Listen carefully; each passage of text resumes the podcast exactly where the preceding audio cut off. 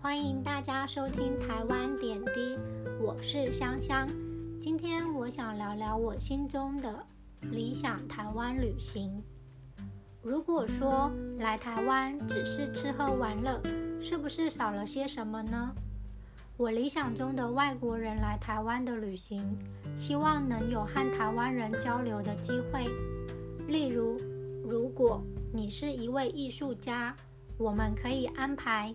和台湾的艺术人喝杯下午茶。如果你是一位大学生，我们可以请台湾的大学生陪你去逛夜市。如果你是一位厨师，我们可以帮你安排一堂台湾料理的体验课程。旅行如果可以结合和当地的交流互动，是否能有更多的火花和共鸣？眼睛、鼻子、耳朵。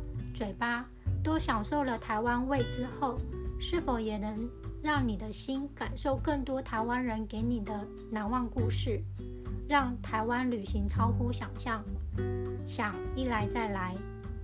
如果你也喜欢这样的交流旅行，请告诉我，期待和你一起在台湾体验另一种新的旅行模式。